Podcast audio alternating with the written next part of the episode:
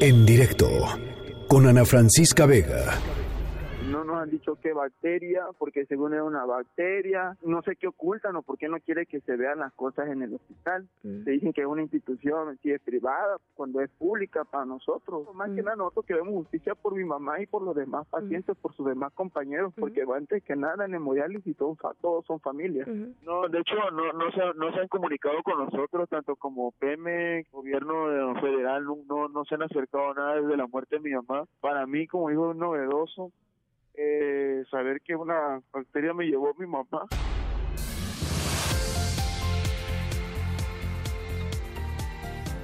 Bueno, ya les eh, platicaba hace, hace unos minutitos, en Villahermosa, Tabasco, falleció eh, un tercer paciente que recibió un, un, medicamento contaminado en el Hospital Regional de, Petróleos Mexicanos de Pemex.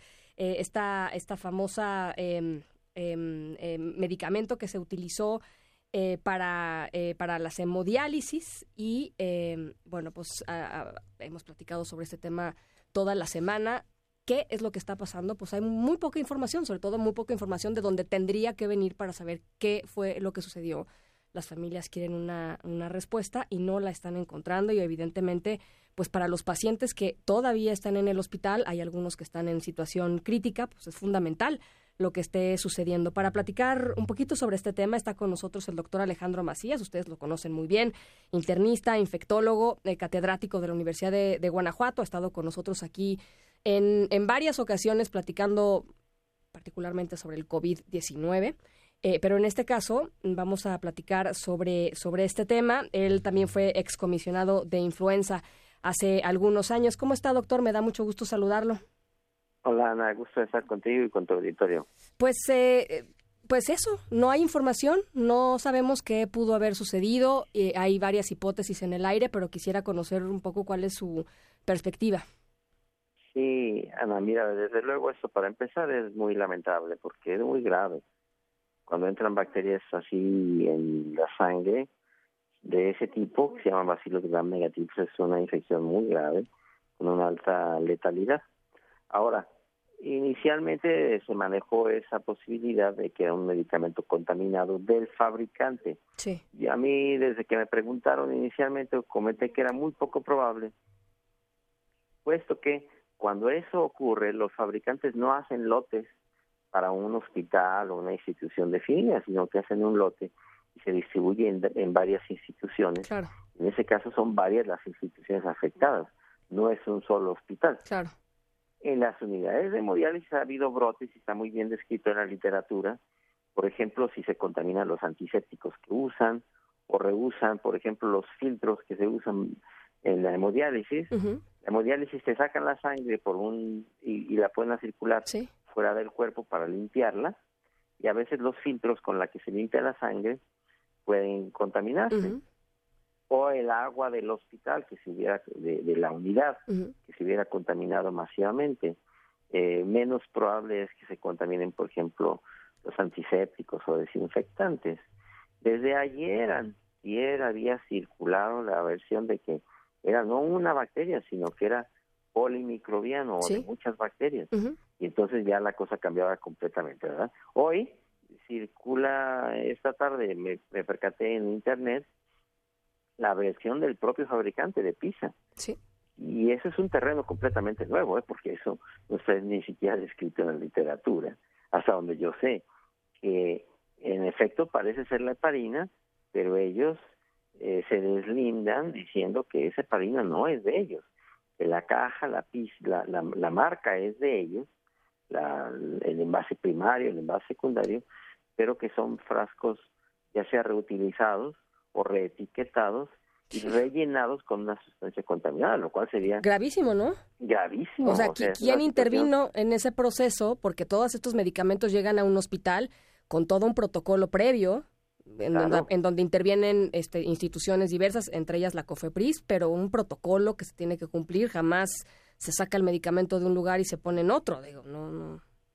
Sí, digo, eso sí ya es, como te decía, para mí es un terreno completamente nuevo eh, no descrito, de hecho, y si es verdad lo que dice el fabricante, pues la verdad es que esto sería sujeto de investigación criminal, ¿verdad? Porque hay muertos, hay gente gravemente enferma y pues habrá que determinar en efecto qué pasó. Hay que decir que la versión del fabricante, hasta ahorita habrá que determinarse, pero como que cuadra mucho más la hipótesis, porque eh, la, la, versión original, insisto, pues uno lo primero que dice es que eso es poco probable que venga contaminado de un fabricante, puesto que el fabricante tiene rastreo de todas las ampolletas o de todos los medicamentos y puede decir en dónde están todos los medicamentos que produjo, en qué instituciones se encuentran y esas instituciones tienen que estar afectadas, no era el caso.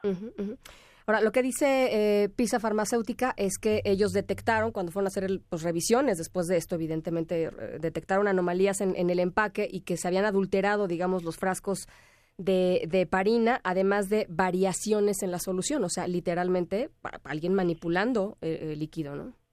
Sí, digo, cuando se falsifica un, un medicamento, frecuentemente el contenido no tiene nada o bien contiene una sustancia que se produjo pues en una cocina, en la sala de una casa, sin ningún protocolo de seguridad y donde sí pudieran haberse contaminado masivamente el producto, no con una bacteria, sino con varias, que sería, digamos, que la, la hipótesis, digamos, esa, esa es mucho más congruente, desde, luego se tiene que verificar, pero insisto, si es verdad, es un terreno completamente, completamente nuevo, Ana, y sería eh, algo que sería extraordinariamente grave. Ahora, eh, a estos pacientes, digamos, a los que se les, eh, se les puso esta heparina sódica contaminada, presumiblemente contaminada, eh, son pacientes que de por sí ya tenían una condición física debilitante, ¿no? Eh, y para ellos, pues combatir esta infección está probando ser muy duro. Y... Claro. Digo, a cualquiera que, digamos, en un experimento maquiavélico le pusieran una solución, le, le, pusieran un tubo hacia una vena, eh, eso es una, una manera de llegar, digamos, a la parte más estéril del cuerpo, que es el componente de adentro de los vasos sanguíneos. Y luego directamente ahí inyectar una sustancia que tiene bacterias, además de ese tipo, es algo realmente impensable. Eh, bueno, pues eh, sí, grave. Vamos a esperar, por supuesto, a ver qué, eh, informa el, el, gobierno federal, Pemex, por supuesto, Cofepris, cuando haga sus sus eh, eh, de a conocer sus, investigaciones. Eh, y, también le quería preguntar, aprovechando que lo tenemos en la línea, doctor, sobre el asunto de COVID-19. He estado leyendo mucho sobre el, tema del coronavirus en Estados Unidos y sobre la preocupación que están teniendo los sistemas estatales de salud de que habría una gran eh, falta de diagnóstico, que habría muchísimos casos que no se han diagnosticado en Estados Unidos o porque no hay pruebas eh, suficientes para hacer los diagnósticos. Hay por ahí unos ejercicios periodísticos muy interesantes de gente que va con síntomas y pues no le pueden hacer la prueba porque literalmente no hay pruebas suficientes para, para hacerlas. Eh, y por otro lado, pues eso, ¿no? Que hay gente que quizá tenga los, los síntomas, que quizá esté infectada con el COVID-19, pero eh, que, no, que no lo asocien con el coronavirus y que piensen que es cualquier otra cosa más. Eh, ¿cómo, ¿Cómo ha ido evolucionando esta eh, epidemia y cómo ve ahora la respuesta de también el gobierno mexicano?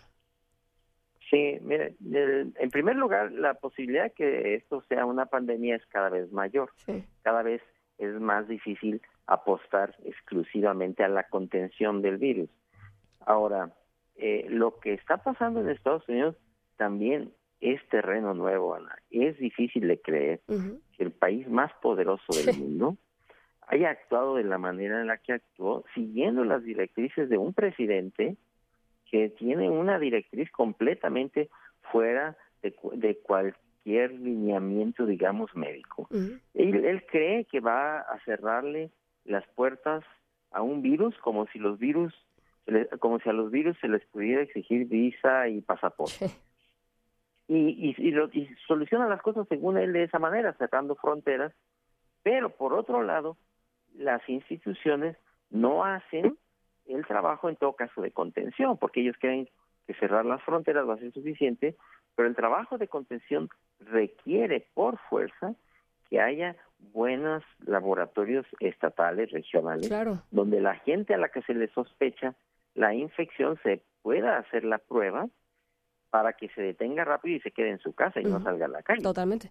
Eso no está pasando. No se hizo eso en este caso. No. Eh, según los datos que están publicados, por, por comparar nada más eh, un extremo que es el de Corea del Sur. Ellos han hecho más de 100.000 pruebas. No es una prueba sencilla de hacer, eso hay que aclararlo. Es muy complicada, es una prueba de amplificación de ácidos nucleares. Sí, sí, sí, sí. Pero los Estados Unidos no han hecho mil. Un país seis veces más grande no ha hecho mil pruebas. Entonces, ¿cómo piensan detectar los casos si no hacen las pruebas? También es difícil de creer lo que está pasando. Yo estoy de acuerdo en que ya no se puede nada más apostar por la contención. En eso yo estoy completamente de acuerdo. También quien esté apostando exclusivamente a la contención, pues está mal, porque también hay que asumir que es muy probable que ya la contención del virus no sea posible y que esas medidas de, de contención sirvan exclusivamente para ganar un poco de tiempo, para que nos, no se nos saturen rápidamente los hospitales. Como lo que pasó con China, ¿no? O sea, como la, acción inicial de China, que trató de detener el asunto en lo que el resto del mundo iba este, poniéndose, poniéndose la pila y activándose. Sí, además no solo, el, no solo el resto del mundo, sino el resto de China. Sí, sí, también. Si ves las estadísticas de China, vas a ver que el resto del país no tiene el problema que tiene ahorita o que todavía o que tuvo el área de Wuhan muchas de las regiones de China siguen completamente apagadas o siguen con muy poquitos casos. Ellos están comprando tiempo y puede ser que les haya funcionado, al menos parcialmente. Eh, es algo que es un trabajo que definitivamente no se hizo en los Estados Unidos. Bueno, pues vamos a ver también cómo, cómo transcurren los, los siguientes días eh, y semanas aquí en México. Por lo pronto le agradezco mucho, doctor Macías, que nos haya tomado la llamada nuevamente. Un gusto estar contigo y tu auditorio. Muchas gracias, muy buen, muy buen fin de semana. En directo con Ana Francisca Vega.